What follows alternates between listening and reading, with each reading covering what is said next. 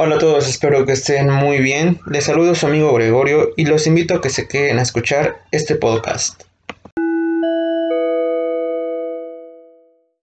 El día de hoy estaremos hablando de algo súper interesante que hace referencia a las artes desde una perspectiva de género. Iniciamos. A lo largo de la historia, la mujer ha estado presente en las artes, pero ¿cómo es que ha estado presente?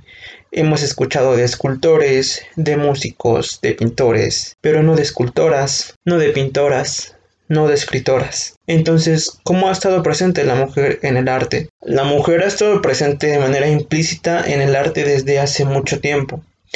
Por ejemplo, si observamos las pinturas de años atrás, observamos a la mujer representada de maneras distintas. Entre esas maneras, se observaba a la mujer como el típico estereotipo que seguimos arrastrando hasta nuestros días de ama de casa, donde se observa a la mujer atendiendo al marido, cuidando de los hijos o simplemente realizando actividades del hogar. O número dos, como un objeto de belleza o un objeto erótico o sexual en tantas pinturas que hemos visto a lo largo de nuestra vida, les apuesto a que hemos visto al menos una donde se encuentra una mujer desnuda. Actualmente escuchamos que a las mujeres les sigue costando demasiado tener un lugar equitativo en los altos puestos de la sociedad. Por ejemplo, muchas cantantes sufren agresiones sexuales y violencia de género en el intento por tener éxito en el arte de la música.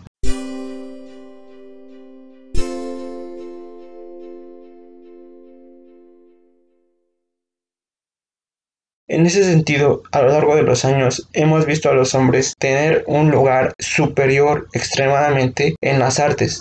Ese mismo estereotipo ha seguido tras siglos y a la mujer se le sigue viendo como una persona inferior. Estamos en una sociedad altamente machista.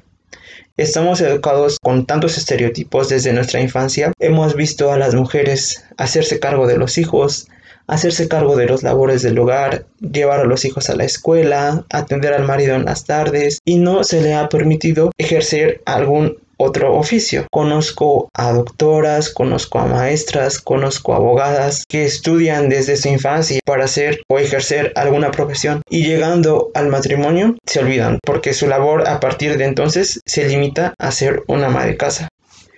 Este tipo de crianza y contexto tan machista en el que hemos desarrollado nuestras vidas desde nuestra infancia sigue siendo causante de todos estos estereotipos y de todas las limitaciones que se le han otorgado a la mujer. Aunque se dice que hasta nuestros días se ha avanzado demasiado en la lucha de los derechos de las mujeres, aún nos enfrentamos a una brecha demasiadamente alta de igualdad de derechos entre hombres y mujeres. Y un claro ejemplo es en el desarrollo profesional de la mujer en la sociedad. Por ejemplo, en el arte. Debemos romper con la idea tradicional que tenemos de lo que es una familia, en donde se les ha asignado a la mujer y al hombre tareas específicas de acuerdo a su género. En ese sentido, hago referencia a lo que actualmente se conoce como corresponsabilidad paternal, en la que se le asigna las mismas tareas a hombre y a mujer en la crianza de los hijos. Es decir, se rompe esta ideología tradicional en la que el hombre tiene que aportar económicamente al hogar y la mujer se limita simplemente a ejercer labores de la casa.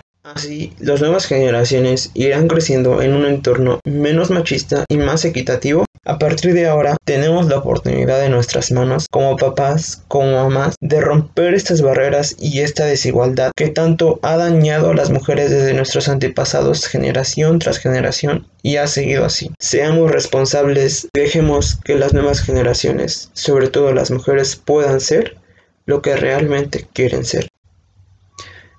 Esto ha sido todo por el día de hoy. Nos vemos en nuestro próximo podcast.